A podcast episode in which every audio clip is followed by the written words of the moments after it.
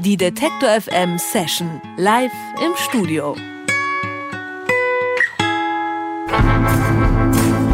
Zuckersüße Melodien und melancholische Texte. Tin Pan Orange aus Melbourne machen Indie-Folk, wie er im Buche steht. Kaum zu glauben, dass die sanfte Stimme von Sängerin Emily Lubitz einst auf blutrünstigste Weise die dümmsten Arten des Sterbens aufgezählt hat.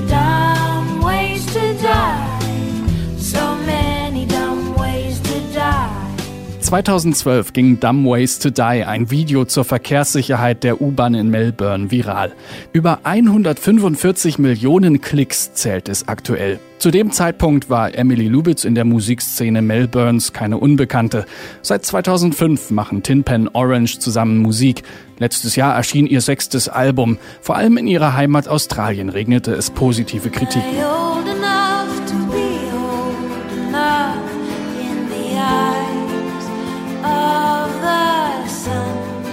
In ihrem Song Cities of Gold geht es um Zukunftsträume, darum sein Glück zu suchen. Auch Tin Pan Orange hat es von Down Under in die weite Welt gezogen. Sie sind aktuell in Europa auf Tour und jetzt live zu Gast im Detektor FM Studio. Herzlich willkommen, Tin Pan Orange. Emily, Jess und Alex sind jetzt bei mir im Studio. Hallo Tin Pan Orange. Hallo. Hi. Hi. I guess we have all heard the song Dumb Ways to Die, in which Emily was featured.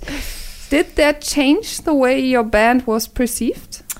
Um, a little bit. It was it was a strange experience. Um, it was kind of just an accident that I sang it. Um, my friend was uh, doing the he was producing the ad, and um, and he just called me and he you know the day before and he said can you just come and sing something? I just need a i need a you know I, i'd like you to just sing on this ad that i'm doing and I made sure that it wasn't like you know for any you know McDonald's or something that I didn't want to put my voice to. And he said it was for trains, and I was like, trains are cool. So um, anyway, I did, it, and then a couple of weeks later, I'd forgotten all about it, and he he was like, "Oh, by the way, the thing you did, it's like gone viral." So it was kind of like it was a strange little accident that it all happened, and but it and it kind of it was it was actually really good for the band. It was. Um, you know, uh, it it got us it got us yeah, so I guess some exposure where we wouldn't have had it. It got us some uh, really great publishing opportunities. Um, so yeah, it was this weird little kind of thing that happened. Emily hat gerade erzählt, passenderweise zu Unfällen quasi war es auch ein Unfall, dass sie da mitgesungen hat. Es war also nicht geplant, sondern ein Freund hat angerufen und gesagt, hier, ich produziere gerade den Song, könntest du mal aushelfen? Und für die Band war das aber gar nicht so schlecht, ein bisschen Aufmerksamkeit zu bekommen und vor allem auch die virale Aufmerksamkeit. With Tin Pin Orange, you're singing Everybody Wants to Go to America, and another single of yours is called Barcelona. Growing up in Australia, which is rather isolated, how did that influence the way you make music? I think all of us in this band have a curiosity about the world. I've traveled a lot actually. Um, Jesse is my brother who's in the band. Say hi. Hi. our, our parents are not Australian, so um, our dad's from Zimbabwe and our mum is from Switzerland. And I think that's always made us kind of look beyond Australia. And also growing up and growing up and performing in Australia, um, it, we are so isolated that it's a big part of what bands want to do is get out of Australia and get to tour to places like Europe or America or anywhere really. Hmm. Yeah. So it's I don't know how to yeah those those lyrics just found that like somehow naturally found their way into my songs. Also Emily und Jess haben gerade erzählt, die sind beiden sind Geschwister und auch die Eltern haben internationale Wurzeln. Also so, sie sind beide schon viel gereist, haben quasi auch einen Bezug dazu zum Reisen und natürlich auch einen Bezug dazu, die Welt kennenzulernen. Denn man hat das Gefühl, die Musiker in Australien, die wollen irgendwie alle raus. Und deswegen äh, spiegelt sich das auch so ein bisschen in den Songs wieder. Doch auch Musik kann ja immer häufig Stress sein und äh, dann hat man eigentlich wenig Zeit, die Städte kennenzulernen, in denen man spielt. You post some pictures from Paris recently. Do you have time to explore the cities you play in? No, we wish. We're usually in a city for 18 hours. So, whatever you can get done in 18 hours, including doing the gig and the sound check and sleeping, that's what we see. Also Emily hat erzählt, sie sind meistens so 18 Stunden in einer Stadt, deswegen haben sie nicht wirklich Zeit, die Stadt kennenzulernen, neben Gig, Soundcheck und so weiter und so fort. Nun habe ich Ihnen noch ein bisschen Musik versprochen, liebe Hörer, und ich freue mich auch schon auf Musik, und zwar live von Tin Pan Orange. You also have brought your instruments with you. What song do you play for us? yes, uh, we are going to play a song called Rich Man. I'm excited.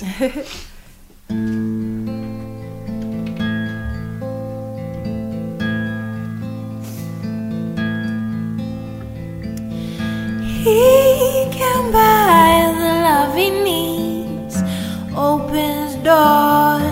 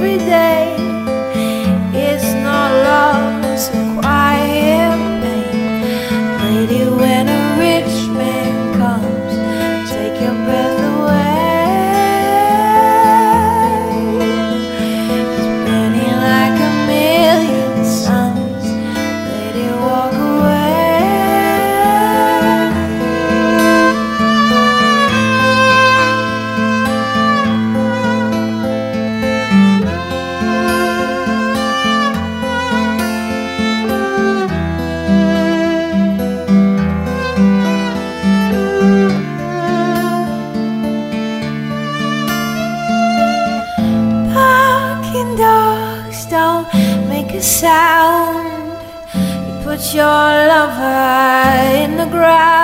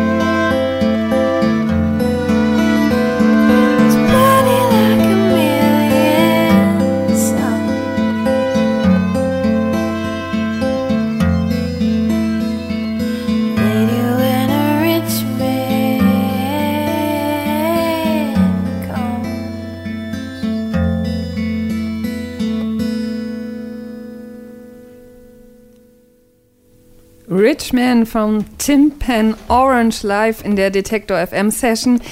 Ihr Album heißt Love is a Dog, also Liebe ist ein Hund. Und natürlich möchte ich von Ihnen wissen, wie man auf so einen Titel gekommen ist. Love is a Dog. How did you come with this album title? What do you have a special relationship to dogs or what? I do like dogs, um, except this is actually a reference to um, a Charles Bukowski uh, poem. He's a he's an American poet. He's dead now, but he wrote a lot like in the seventies. He was um, a f- yeah a funny guy, always drunk. and um, That's the best. Yeah, that's the best kind of poet. Um, and so he wrote a, a- a poem called "Love Is a Dog from Hell," um, and I love his work. And I often look to him when I'm when I'm wanting like inspiration or sti- stimulation. Um, and so I thought that I would just um, plagiarize, but not completely. I, I just used the first four words instead of the. I, I left out the the hell bit. Sie mag auf jeden Fall Hunde. Ähm, das, der Titel basiert aber eigentlich auf einem Gedicht und sie lässt sich auch oft von diesem Poeten inspirieren. Inspirieren ist genau das richtige Stichwort, denn in der Folkmusik werden eben gerne Geschichten erzählt. Doch woher kommen die? Traditionally, folk music is a lot about um, storytelling. Where did you draw your inspiration from? Otherwise, the poem. yeah, yeah, um, the, yeah. So I draw, I draw inspiration from. We draw inspiration from lots of, um, I guess, different places. Yeah, like other uh, other people's work, poem, uh, like poems and um, books and um, movies and stuff like that. And then, of course, our own lives. Um, as I get older, I think uh, my life gets less dramatic, which is like good. Um, but um, so I kind of look outside myself for inspiration. And I think that's good too, because I'm not that interesting. No, I don't think so. also ähm, viel Orte, die Arbeit von anderen Menschen, eben auch Poeten. Aber naja, das Wichtige ist, sie lässt sich halt von anderen Menschen inspirieren, weil sie das Gefühl hat, seit sie älter ist, ist sie nicht mehr ganz so spannend und hat nicht mehr so viel Drama im Leben, was ich natürlich nicht glaube. Zumindest die Inspiration für ihren Bandnamen wissen wir nämlich schon, das ist die Tin Pan Alley in New York und da hat sich das Musikbusiness der 30er versammelt. Verbindet die Band eigentlich was mit dieser Ära? Your band name is a reference to Tin Pan Alley in New York. That's where the music industry was based in the 30s. Do you draw inspiration from that era or do you have other influences? I think we have we do draw some inspiration from from um, from that that sort of space and that time where um, there was this concentration of um, of songwriters all in these little rooms, um, hammering away and trying to write hits. Um, there's something kind of romantic about that, and um, and kind of beautiful. Um, I guess yeah, we did draw inspiration from that definitely. Sie erzählen, dass eben in, diesen, in dieser Zeit sich in kleinen Räumen die Inspiration zusammen versammelt hat, die zusammen Songs geschrieben haben und das natürlich auch so ein bisschen die romantische Vorstellung ist und sich das natürlich auch in der Musik wiederfindet. Und das wollen wir natürlich auch hören, denn die Instrumente sind immer noch da und deswegen will ich es mir nicht nehmen lassen, Sie nochmal um einen weiteren Song zu bitten. You're gonna play another song for us. I'm happy. Which one? Uh, this song's called Cities of Gold.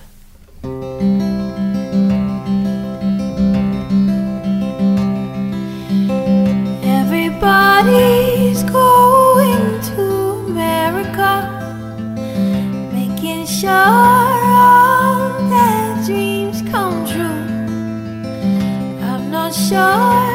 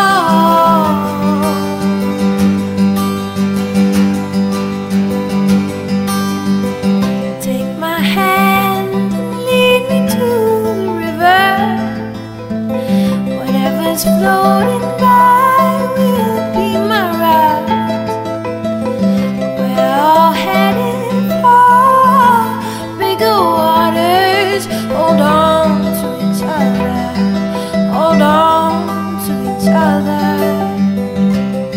Am I young enough to be